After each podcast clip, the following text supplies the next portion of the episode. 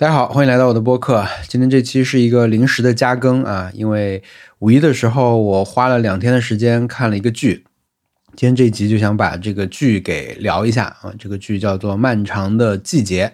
啊，看这个剧完全在我的计划之外啊。我本来给五一安排的计划是在家里打打游戏啊，打打这个旷野之息啊，打打剑之试炼啊，大师模式这种来迎接下周要发售的这个《塞尔达传说：王国之泪》。啊，或者是看一本小说，呃，我确实看了一本吧，但我计划中要看那个《无尽的玩笑》，我大概看了二十六页吧。但是今天的主题是我临时做的一件事情，就是花了两天的时间，确切来说可能是十四个小时吧，连续看完了十二集的《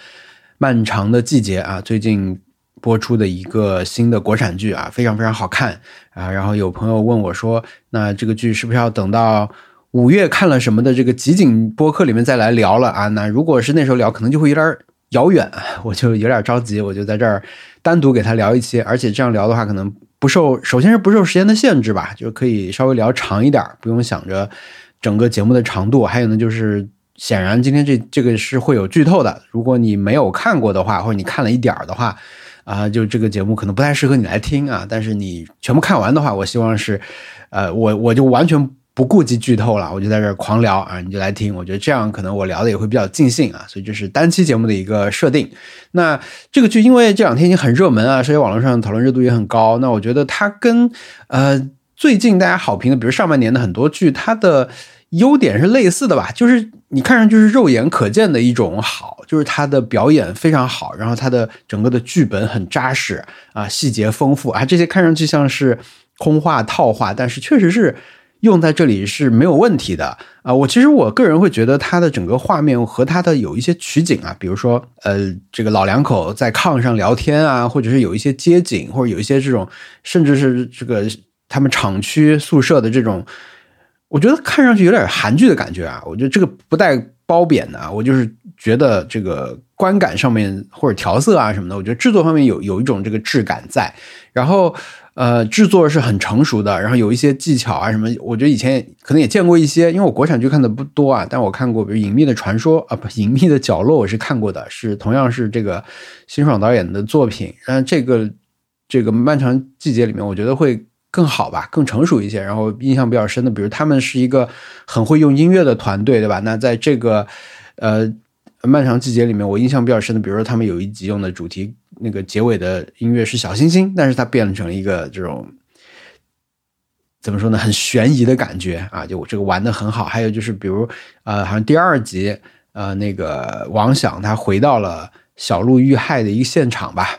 呃，那个地方有一些小孩在打乒乓球。那在这时候，他发现了一个关键的道具。那这个时候，乒乓球的那个声音就慢慢的。接上了 ending 的音乐的节奏啊，这种小的制作上的花样，我觉得很多啊。而且这个剧里面其实可以讲的角度很很细节的东西，可能也很多啊。那我这边不可能面面俱到去讲，所以呢，我还是想用之前在这个播客里面聊电影和漫画的一种方式吧。就我选了三个呃漫长的季节的名场面，通过这三个名场面来讲讲。我喜欢这个剧的地方啊，我希望每一个名场面都可以代表这个剧的一个特点啊，这样子对我来说也是一个挑战，因为还挺难选，因为这个剧可以说的东西真的是太多了。然后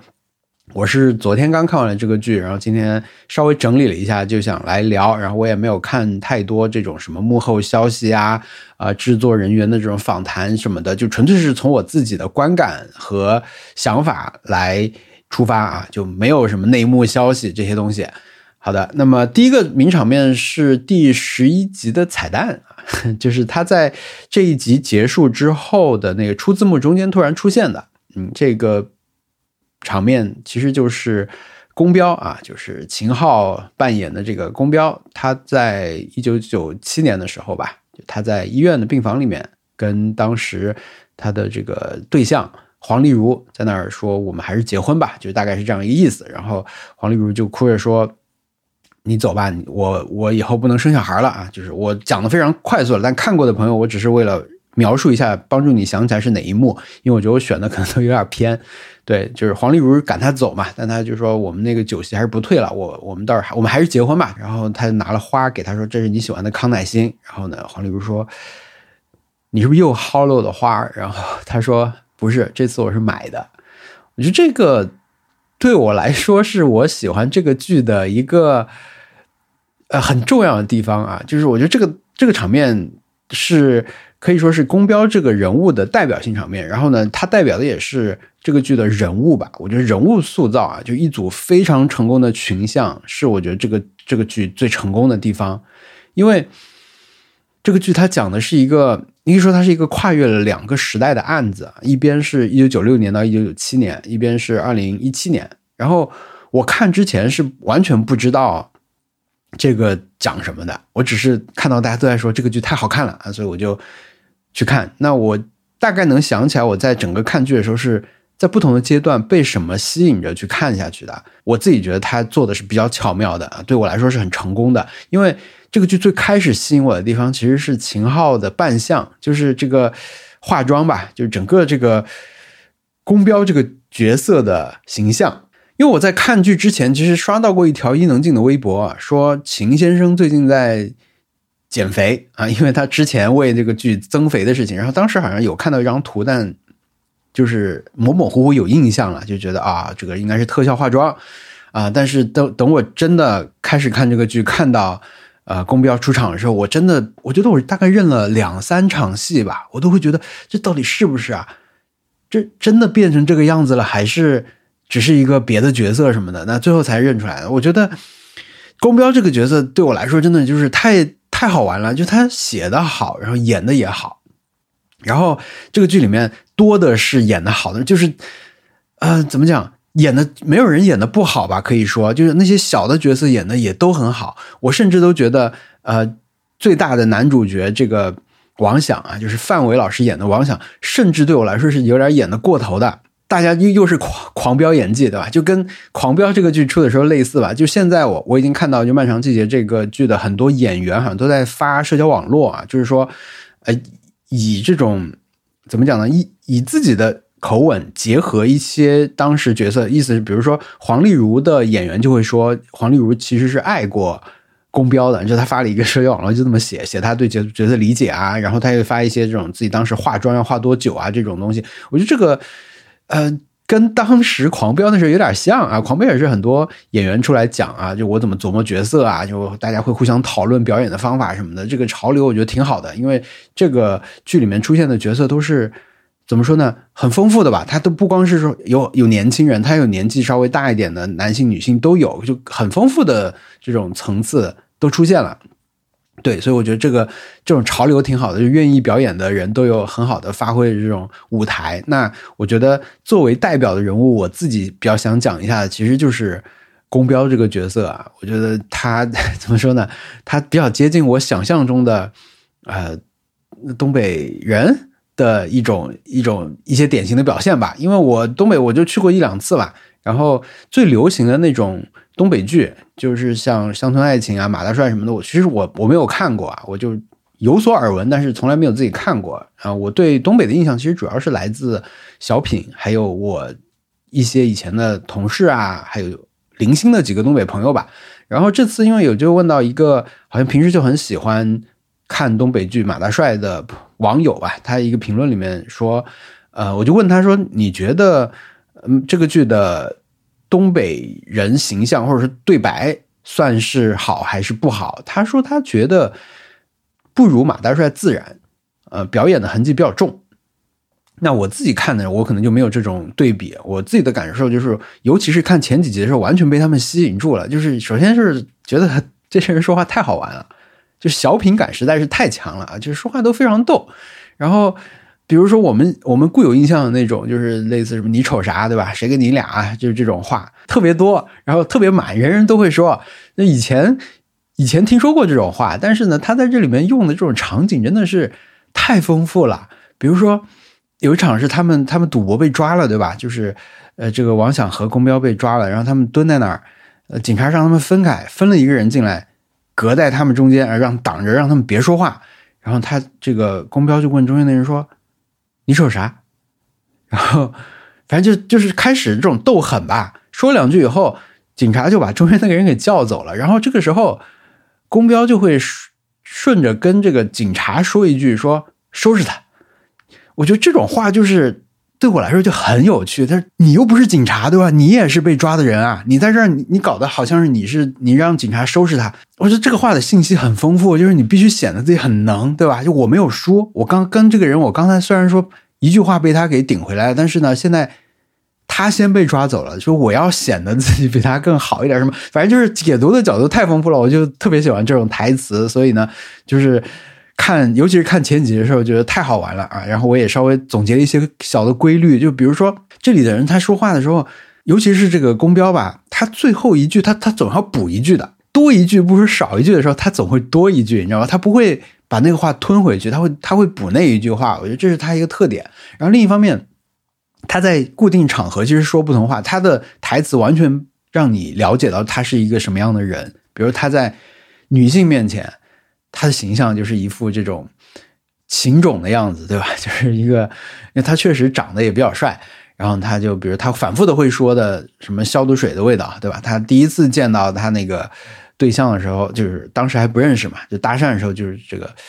首先他要说喜欢闻消毒水的味道，然后他是还要装模作样去看一下那个，就要显得自己知识很丰富嘛，大学生对吧？要看一下，哎，你这葡萄糖是百分之五的吗？就这种，我觉得太典型了，就写的太好了。然后。呃，这个消毒水这一招也不光是对，呃，一个人用过啊，就后来对那个小洛也在说这个消毒水的事儿啊，还有什么弗洛伊德啊这些，就是然后确实可能也挺有吸引力的，然后啊很欺软怕硬，对吧？就普通工友面前就是把自己要说的很忙啊，就好像现在自己很重要了，就这种啊，然后确实他这种这种技能吧，也帮助他在他当时的这个工作系统里面怎么讲如鱼得水。就反反正是他肯定当时是在走上坡路嘛，因为这个剧里面有一个关键的这种呃剧情，就是他看到了那个下岗名单，对吧？他有机会偷看到了下岗名单，其实也是跟他会说话有关系，因为当时是因为一个办公室的那个主任嘛，那个主任当天其实是在那个办公室被砸了嘛，被李李巧云砸了头，所以呢他去医院了，但是呢公标就。帮他说话，就是厂长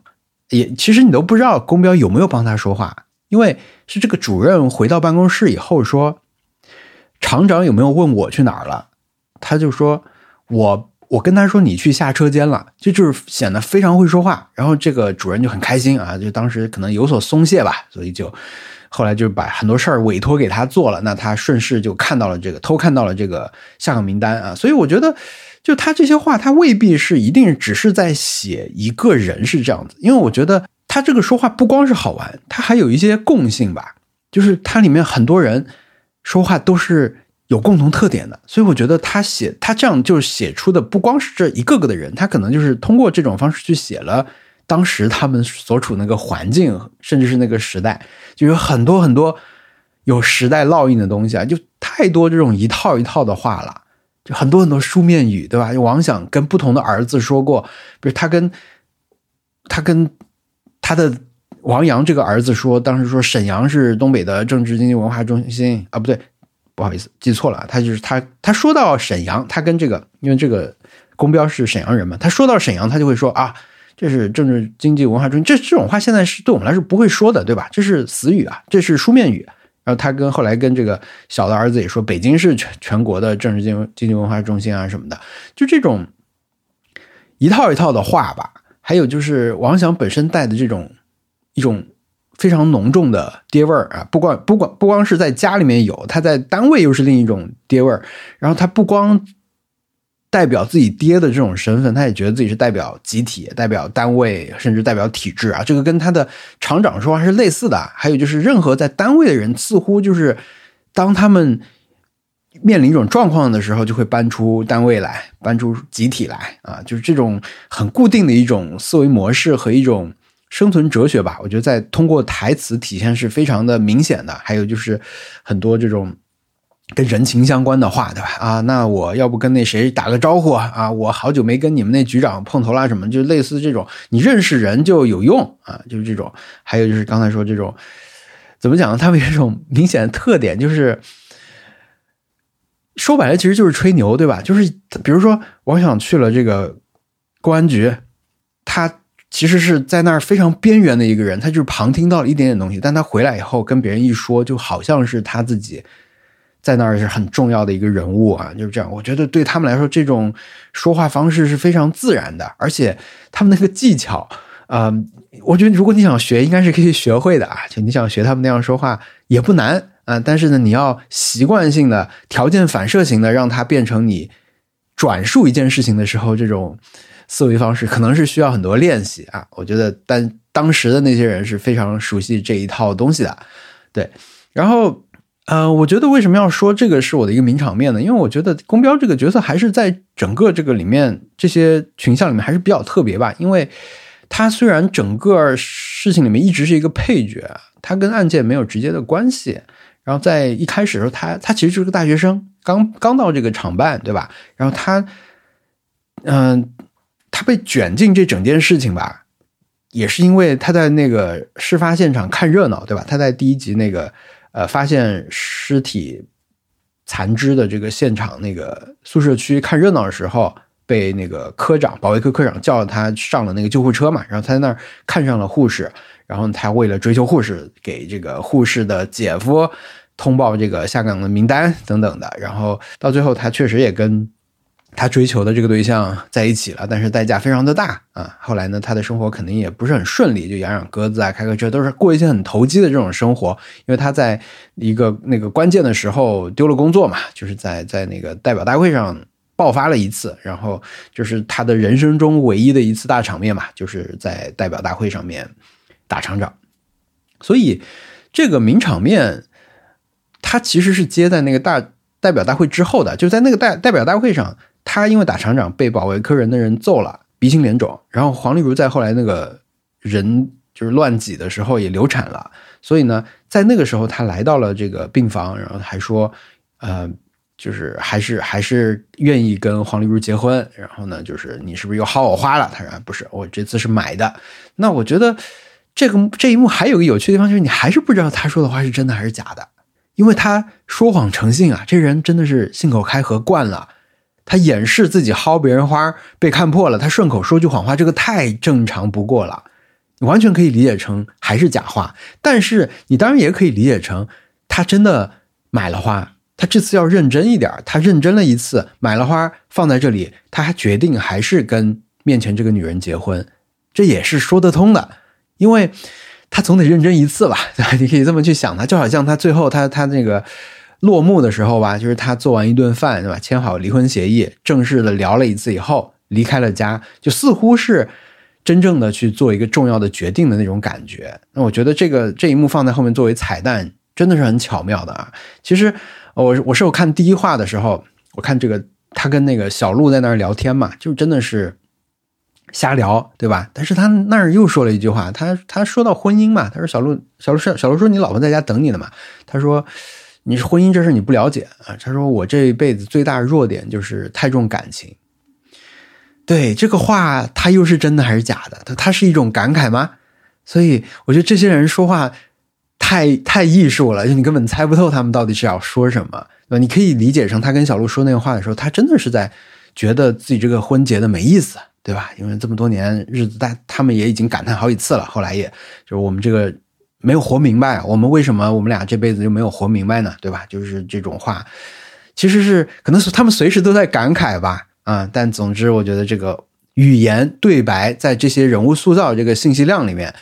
太重要了。嗯，但是对我来说，最最最大吸引力还是说话好玩。然后呢，第二个名场面我选的是第十一集，呃，马德胜马队去找了这个沈墨的大爷沈栋梁。然后呢，打了他啊！这一幕，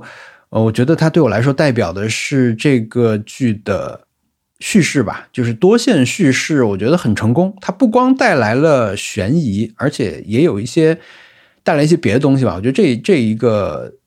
这一场。打人这一场其实是比较有代表性的吧，因为这一幕他要说有什么特别之处的话，就是你看这十一集的时候，你看意识到马德胜去打了沈东良，但是呢，我们其实，在第九集的时候，在二零一七年这个时间线里面，在这个交交管所吧，车管所看到过这个沈栋梁，看到过这个大爷，然后我们知道他没有死，这个是个很重要的信息，就是说在。马德胜去松河破案这一条路上，他他是有悬念的，就是比如说找证据，对吧？就怎么样去引诱他说话，然后最后把他带到车上去审讯什么的。对你，你有一定的悬念，你会知道，你会想知道说当时问出了什么。但是当时还对这两个人的结局，我们我们这些观众已经知道了。我们知道沈栋梁是没有死的，这个大爷他又活了二十多年，起码我们也知道马队没有当警察了。那是不是因为这个事情？但是对对。当时在看着大家，我们都知道这是惩罚沈栋梁最好的一个机会了，因为最接近这个案就是沈栋梁这个案子的人已经在那儿了，他手上的证据已经在，他没有别的东西了，所以最后他也只能这样。这个沈栋梁也知道马队没有证据，马队也知道自己没有办法把这个人抓起来，所以他当时只能这么去解恨，拿他没办法。然后，但是最后尽管这个马队手里面拿到了一把这个锄头。但是观众也知道他砍不下去，也知道这件事情只能到此为止。就是在这个时候，这种憋屈的感觉是多线叙事带来的。就是我们知道这两个人下场之后，你再看这一场，你才会知道他最后不会怎么样，他不能怎么样。我觉得这种无力的感觉，就是这种叙事带来的一个额外的一个效果。然后这个剧。你表面上看它是两条线叙事嘛，一个二零一七年的现代，还有就是一九九七年的，呃，当时下岗的时候吧。那其实是三条线啊，因为杀人案发生的那个一九九七年，跟他之前那一年就是医学院开学的一九九六年，其实是两个。两条线索，但这两条线索也是交织在一起来讲的。我没有随时去理那个时间线啊，但是我会觉得说，OK，你这时候给我一个信息，那时候给我信息，但最后我反正我都是能把这些信息信息拼起来的。所以呢，它是什么样的顺序不重要。但是我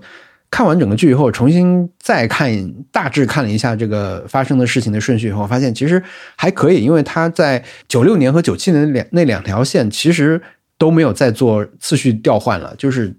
它是交织，但是呢，它是。两条顺序讲的线啊，其实就没有那么复杂了。对，其实一个比较简单的理时间线的方法，就是你用什么来做主要的时间线。那他从呃开学报道，然后再到去打工，对吧？然后认识谁，认识谁，这样子再遇到个什么事儿，它是一个其实是最最清晰的这种看时间线的一个标记。所以，当我们在第一集第一次从二零一七年回到一九九七年发现尸体的那个时候，我们自然的以为那个就是呃。当时那条时间线的开始嘛，其实那个是时间线的，那是一九九六年时间线的结束啊，差不多是用了一年时间啊，因为都是秋天嘛。一九九六年开学的时候，什么呃入学了，儿子决定不复读，然后后来他们就开始去打工啊那些事儿，然后又到了秋天了，发现了这个尸体是这样的啊，因为在那证据就是那天那个说已经天气已经变凉了嘛，对吧？这个呃。吃饭的时候，儿子说想吃水捞饭，然后王想说天气都已经开始凉了，你怎么还吃这个？儿子说这个我这个呃，我我觉得热吧，好像是，嗯，他他为什么觉得热？是因为他刚刚穿着防护服烧了一个人的尸体啊，在那个熔炉旁边啊，对我觉得这个是能连在一起的，所以这个时间线它会到第十集才。连在一起，就是过去的两条时间线是要到那时候才连在一起。两条线之间的这种转场，我觉得做的也很明显。比如好几次都是用王阳来转的嘛。比如说他第一次第一集的这个转场，就是从开学那个场景，开学开学时候他碰到了沈墨，沈墨呃，当时还他还被保卫科的人误会了，对吧？就是沈墨被抓走以后，他觉得自己喜欢上了这个女孩，在那个学校门口的这个迎新的地方，镜头围着他慢慢一转，就转到了这个。呃，发现尸体的这个宿舍区现场，呃，天气也一下子变成了阴天。那么，这样的一个镜头语言，一定是在引导着观众去以为沈墨好好的一个刚开学的小姑娘，现在已经死掉了，对吧？因为他接下来不断的用这种方式去暗示，呃，受害者就是沈墨。对，所以这个案件就是第二个吸引观众的点啊。他先用这个小品感的人物。让人觉得哎，这个套牌车到底是怎么回事然后就告诉你说啊，有一个有一个抛尸案啊，在当时九七年啊，所以呢，我对我来说起码是这样吧，就案件是第二个吸引我的点。那虽然这个案子可能对很多习惯看这种剧的朋友来说都不是那么复杂啊，然后你到最后两集的时候，可能很多人都已经可以猜到结果了，但我我。重看第一集的时候，我发现他们，我感觉他们的野心也不在这儿。你如果回去看第一集的话，他那个抛尸的现场是把人拍出来的，就是抛尸的傅艺军是被拍出来了。就你从上面，你虽然不能清晰看到他的脸，但是如果你后来再看到傅艺军的话，你完全能认出这个人就是他，而且他骑摩托车走的那个画面也有的。所以，如果你是一个非常注重。破案，然后你愿意往前往后去翻去找当时的这种蛛丝马迹的话，这个应该对你来说会更简单一点啊。但是，当然，傅义军抛尸这件事情也可以被看作一种诱导了。毕竟，因为他虽然抛尸，但他不是凶手嘛，对吧？所以，呃，我觉得起码在看前半的时候，对我来说，嗯，他们一直有两个烟雾弹啊，关于案件的烟雾弹，一个就是他们不断的把受害者的身份往沈墨身上去引啊，还有呢就是。可能是因为他那个每次发现这个新的尸体的时间间隔有点久，对我来说就会有一个疑惑，就我不知道有几个受害者。对，因为你完全也可以理解成每一次都是新的受害者嘛，对吧？然后我我除了被引导的去相信受害者肯定是沈墨，好可怜一个小姑娘，对吧？在在夜总会弹钢琴被人杀了，但是我还会怀疑说。是不是还有别的受害者？比如说他这个大爷，呃，就顺便说一下，这个这个剧里面管沈栋梁叫大爷，这个好像是不对的啊，因为北方的叫法应该是大爷大娘的，不是大爷啊。但是他们 我不知道为什么他们他们是管他叫大爷的。对，就比如这个沈栋梁大爷这么坏，有没有一代是这个沈栋梁？而且啊，第一集其实一开始这个。呃，小陆在他的药房里面也说，啊，来买药的那个人，小陆说，这个人也把王想的儿子杀了。但是这他说这个话的时候，被被那谁给制止了，被被公标给制止了。但是呢，那对我来说，当时塑造的就是一种，呃，连环杀手的事情，就是当时一九九七年，很这很多人因为一个连环杀手都被杀了，碎尸。因为我感觉这个还挺东北类型的吧，因为呃，工厂加碎尸，对吧？什么白日焰火什么讲的不也是这个嘛？煤厂对吧？碎尸就直接扔到那个煤车里面去了。对，所以我觉得，呃，以案件来说，我悬疑片看的不算多啊，但是这个心理游戏还是可以的。就像是呃，傅义军第一次跟沈墨同框的时候，也会让人好奇他们到底是什么关系啊？首先，这个人为什么保护他？那现在为什么还要接他下下班？对吧？他们到底是什么关系啊？不断的会有一些新的东西给你猜，就是它这个叙事方式是可以让你呃有持续有好奇的东西吧。而且，就算你提前猜中了，你不会提前太多猜中，因为你确实也没有那么多信息给你猜，对吧？你如果是提前一开始你就猜中，那你可能就是懵的，那我觉得也没什么乐趣。但是呢，在他给到足够多信息后，你马上猜中了，故事也不会无聊，因为它整个的这个质感和人物在这儿，我觉得。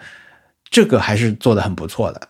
第三个名场面，呃，应该没有什么悬念吧？因为很多人可能都很喜欢他最后一集下雪的那一段蒙太奇啊，那一段我觉得效果确实是非常好啊。这个横跨二十年的一个案子，到这个时候终于结束了。然后呢，这一代人没有活明白的人生，其实也就这么过去了。对这一段虚虚实实的吧，那我觉得你也可以给他取个名字啊。这一段其实也可以叫《如梦》，尤其是里面比较想说那个李巧云的那个画面吧。那个画面是，呃，权力啊，就是她老公，就是那个也是机务段的嘛，就是坐在王想对面的那个人，权力到维多利亚夜总会去接她下班，然后他抱抱着小孩他们就在这个雪里面就离开了。对这个画面就还挺怎么讲？因为呃前几年有一个说法叫东北文艺复兴嘛，然后当时有一批代表性的作家啊，《漫长的季节》这部剧的文学策划班宇老师啊，写《平原上的摩西》的双雪涛老师，还有郑直老师啊，贾行家老师，反正我看他们作品看的不全吧，但是可以说下岗是他们，你说他们只写这一个故事，或者说他们只写这一个时代里的故事。这是他们作品里面一个永恒的母题吧，因为我觉得可能对于亲身经历过那种生活的人来说，这个事情对这一代人影响实在是太大了。所以我觉得这个场面里面，呃，就下雪这一段里面，尤其是李小云的这个场面，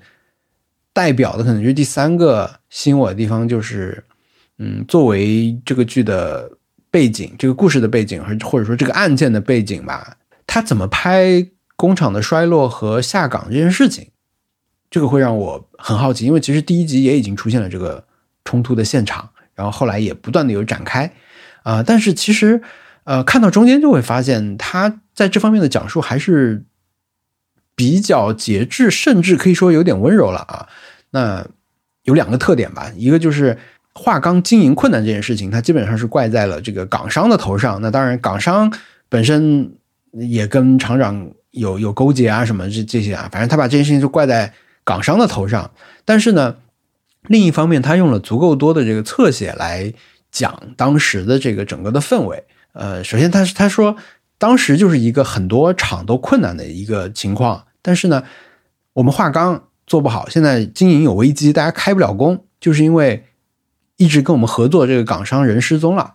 然后我们没有原料，原料来不了。那厂长在那儿开会也是这么说，就原料短缺是暂时的，但是大家不要造谣啊，造谣是犯罪，我们会追究你的。不要造谣，我跟港商有勾结什么的。但是他也会反复在那儿强调说，铁饭碗就是该砸碎了，就是大家要接受改变才是对华钢好，就是这种话厂长在那儿说。这个上面的原因他就这么去写了，我觉得也就这么写了。但是我觉得他这个很多很多的侧写写的还是很不错的啊。不管因为，比如说，不管你到底是因为什么停工，大家就是在偷厂里的设备出来啊，就在偷厂里东西出来卖，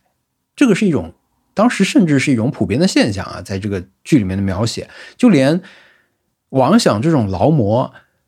他进厂去上班的时候，别人都会半开玩笑的问他说：“你是往里拉还是往外运啊？”今天就这种话，就是他 尽管在这个时候故事也有一定的展开了，但是你想，大家都会这么看这么一个元老的人物了，所以说明他用这种方法来写当时这种工厂里的一些气氛吧。啊，大家都知道有一张很神秘的这种下岗名单，马上就要宣布了。然后平时聊天，也就是说什么别的厂是怎么弄的，别的厂已经什么安置款有多少啊，我们厂我们厂上没有啊，什么还有打牌啊，他们打牌的时候。什么？我们这年头为几块钱就够动刀了，你你别欠我钱，就类似这种狠话也在那儿说。就当时大家想的只有这件事情啊，就是我们不行，我们就卖烧烤吧，卖烧烤也没什么成本，实在下岗下岗了没办法，我们就卖烧烤什么的。但是更具体的例子，其实两个女工人啊，一个就是王想的妻子，这个娄美秀，就演的非常好的一位演员啊，好像她其实平时主要是演一些英美剧、好莱坞。啊，电影和剧剧集什么，但是他回来演这个角色，我演的实在是太好了。从一开始他就给你一种身体不好的这个印象。然后呢，其实除了家里的事儿以外，他念叨最多一，尤其一开始念叨最多的是这个心脏支架的事情吧，就是很久了都没有报销，对吧？但是现在已经不是报销，可能都不敢想了。对他来说，就是用他这个事情来把工厂经营状况这件事情给体现出来。就现在你开药都开不到了，你就不是。不是报销的问题啊，报销都不敢想了啊！你得靠这个妹妹去去用用一些手段才能帮你开到你平时都能开到的那种厂里给你的给你的药，但是他还是很想千方百计安排儿子去进厂啊！就这样一个，他跟儿子也有一个独白吧，我觉得那段说的也挺好，就是一代人是我们这一代人身上都有个圈啊，我们永远都只在这个圈里面去活动，都不敢碰那条线的，就类似这种，我觉得写的也很好，但表演真的是。我觉得要选最佳的话，我我甚至都可能是觉得他演的是整个剧里面最好的。然后比他更详细和全面的是李巧云，李巧云的整个线其实是说的很清楚的。我觉得这也是这个剧很厉害的地方。他这个这一点那一点，整个就是你你可以从这里面拼出很多很多人的生活的轨迹啊。李巧云第一次出场是他在那个办公室里面直接砸了主任的头，然后。就因为这个事儿，那个主任回到厂办跟那个工标说话的时候，就说保健本要换章了，到时候我我要为难他，意思就是，所以呢，到二十多年以后，你看他去办退休时，候，他缺个章，缺的就是保健本上的章。对这些事情，对，就是他这这个厂已经没了多少年了，这件事情能一直影响你，对吧？然后你再看一会儿，你你会你会知道她老公是权力啊，就是跟王想一起开火车的权力。然后，其实，在办公室里面，就是那些年轻的同事也老念叨李小云啊，就你你你媳妇儿真好啊什么的，就这种话什么的，就是很不客气的话了，已经是。但是呢，那个按那个朱局长跟马德胜说的话，就是在华钢这样的双职工是不少的，他们的情况很很恶劣，就是家里四个老人。然后像他们俩带个孩子，还有白血病，对，就是一下就把这个当时情况只能给你讲到这儿了。意思就是，就很多人有困难，但是这样的人还很多。那言下之意，其实当时朱局长说这个话的意思是让马德胜不要再专注那个碎尸案了，就是回到稳定这个厂子的这个正轨上来。因为他们当时已经调很多人去，他说华钢有这么多职工。万一出点事儿，我们所有的人过去都不够的，对，所以为什么就是那个警察局那边是那样的那那样一个走势，对吧？就是为什么马德胜后来没了没了工作，然后那个小李上位了，对吧？小李第一次被留在那个厂区门口应付那些工人的时候，崔跟这个马队离开的时候，还有一种哎呦，我们我们在我们在把你派在这儿顶岗，我们先走了，这种这种一种得力的这种。感觉，但其实没想到这个也是小李就借这个事儿就更了解了厂里的情况，后来主力来破了这个案子啊，这个也是一个我觉得写的很完整的一个戏吧。对，所以呢，回到李小云这边啊，所以他们家其实就已经是剧里面出现的被描写的比较具体的、很窘迫的这种面临下岗的华钢的工人了。那在下雪的那个梦里面吧，就是权力和孩子。到夜总会接李小云，其实之前就有过一次啊，就是，呃，当时王想去夜总会的时候，看门的人让他到后门去等他儿子下班，然后儿子在那儿的时候，其实也看到有几个人在等，也等到了家人，然后带走了。我觉得这个，如果你看过或者听过一些讲当时呃东北下岗的事情的这种描述的话，其实这个是呃当时的一种比较常见的一种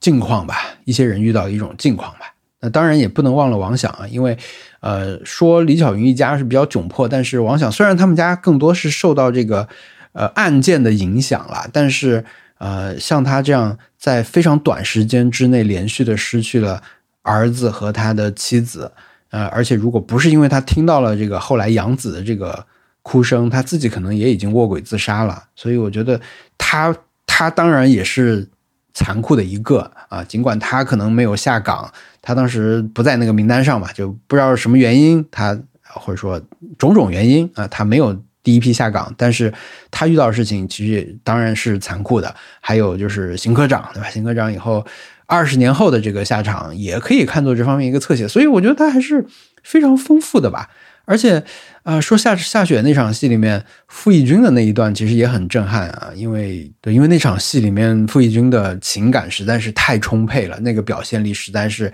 太强了。因为我看这个剧之前，有人其实提醒我说注意傅艺军啊，因为好像很多人都很喜欢这个角色嘛和演员。然后等我看到他第一次出场的时候打架嘛，我还以为哇，接下来是不是就以他为主角的一个爽剧了？因为看上去太强了，对吧？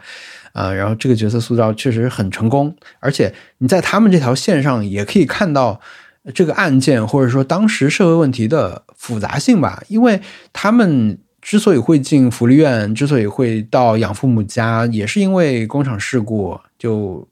父母都同时都失去了啊，然后甚至包括跟他们冲突的这些工厂的小青年啊，当然第一次是因为盯上摩托车啊什么，第二次是寻仇，但是。他们会这样，也是因为效益差，对吧？这个工厂好久不招工了，所以进不了厂嘛。所以这个这个当时这个这个人叫疯子吧，好像是打在打打台球的地方，他也说嘛，就是你说我爸这忙了一一辈子，他忙下啥？我想接他班，我都接不上，也不招工了嘛，没有活了，对吧？对，还有就是马德胜第一次出场的时候，在工厂那儿不是被一个小孩拿弹弓打了头嘛？啊，就是他们那些工厂子弟去录像厅复仇那天晚上。啊，这个拿弹弓的小孩，其实他就是坐在外面摩托车上没进去啊。就他虽然没有进去动手吧，他在外面放风，就是他也只能跟着他们去混混。对啊，就这些细节都真的是非常好。还有人说什么看他们看泰坦尼克是暗示最后这个王阳跳水去救沈墨啊，甚至包括说呃他跟别的戏的这种联动和致敬啊，那我看不太出来。我就比如我我有印象的是秦昊说了一句。隐秘的角落里瑟瑟发抖的坏人什么的啊，这个嗯当然就是致敬他的那个隐秘角落这种。那这个我觉得也是网上网上很多，大家感兴趣的话可以去自己去找吧。但是我比较反对把一切东西都叫成彩蛋了，因为我觉得彩蛋还是有一些最初的这种这种定义的。然后我们看前半，因为我们分两天嘛，我可以。大致把它分为前半和后半。我们看完前半，其实那天特特就说：“你觉不觉得这个剧是一种乞巧计程车啊？”我一我一下没反应过来，后来想了一下啊，确实是这样啊，因为整个这个故事的开始就是一辆绿色的出租车，然后开车的是一个胖乎乎的司机，对吧？然后里面有很多很多的。呃，从一样的元素吧，有都有杀人的抛尸，都有彩票，都有什么车飞起来画面什么的，有悬疑推理，还有甚至还有都有桑拿和搓澡这种桥段。对，那这里面也当然它不一样的东西也很多啦，但是也不没有说它在抄袭《七小精神车》的意思啊，只是我觉得是有一些确实很像的一些元素很有趣，而且我觉得它它跟《七小七小精神车》。最大的一个共同点吧，或者说一个巨大的共同点，就是你全部看完以后，你再看第一集，你会发现很多很多你当时看不到或者想不到的东西。我觉得一个剧能给人这样的感受，就是很说明它做的很好的一个地方。好吧，就聊这么多啊！再稍微回顾一下三个名场面啊。第一个呢是鼻青脸肿的宫彪跟他的对象黄丽如求婚。啊，对象说：“你是不是又薅了的花来骗我啊？”他说：“不，这次我是买的，这次我是认真的，是这样一个意思。”然后第二个名场面呢，也是在一九九七年，在松河，嗯，马德胜武力的殴打了他知道有罪但是抓不了的沈栋梁，他只能打了他一顿。而第三个名场面呢，是全剧临近结束的时候啊，有一段蒙太奇。啊，就是串起了里面出现过主要角色的一段很美的一段画面吧，我称之为如梦啊。那段画面之后呢，就出现了这个剧的最后一个篇章的名字叫做“向前看，别回头”啊。这看上看上去是一个怎么说呢？是一个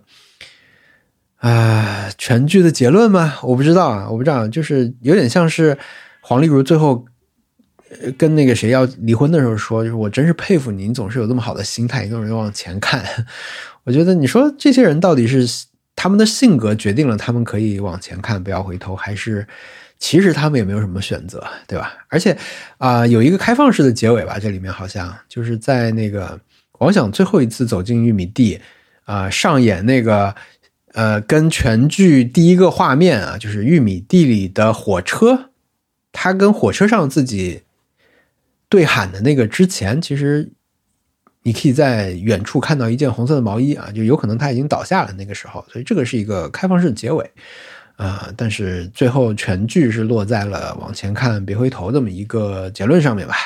好吧，不说了，就聊这么多。嗯，下期播客再见啊！如果你喜欢这期节目的话，欢迎你在啊你听到这个节目的平台上订阅我的频道啊。那如果有提醒功能的话，打开提醒功能；然后有评分功能的话，给我评个高分。啊，这样的话可以帮助更多的听众找到我的节目啊！如果你觉得你的朋友可能也会喜欢我节目的话，也欢迎你分享我的这期节目。我们下期再见，拜拜。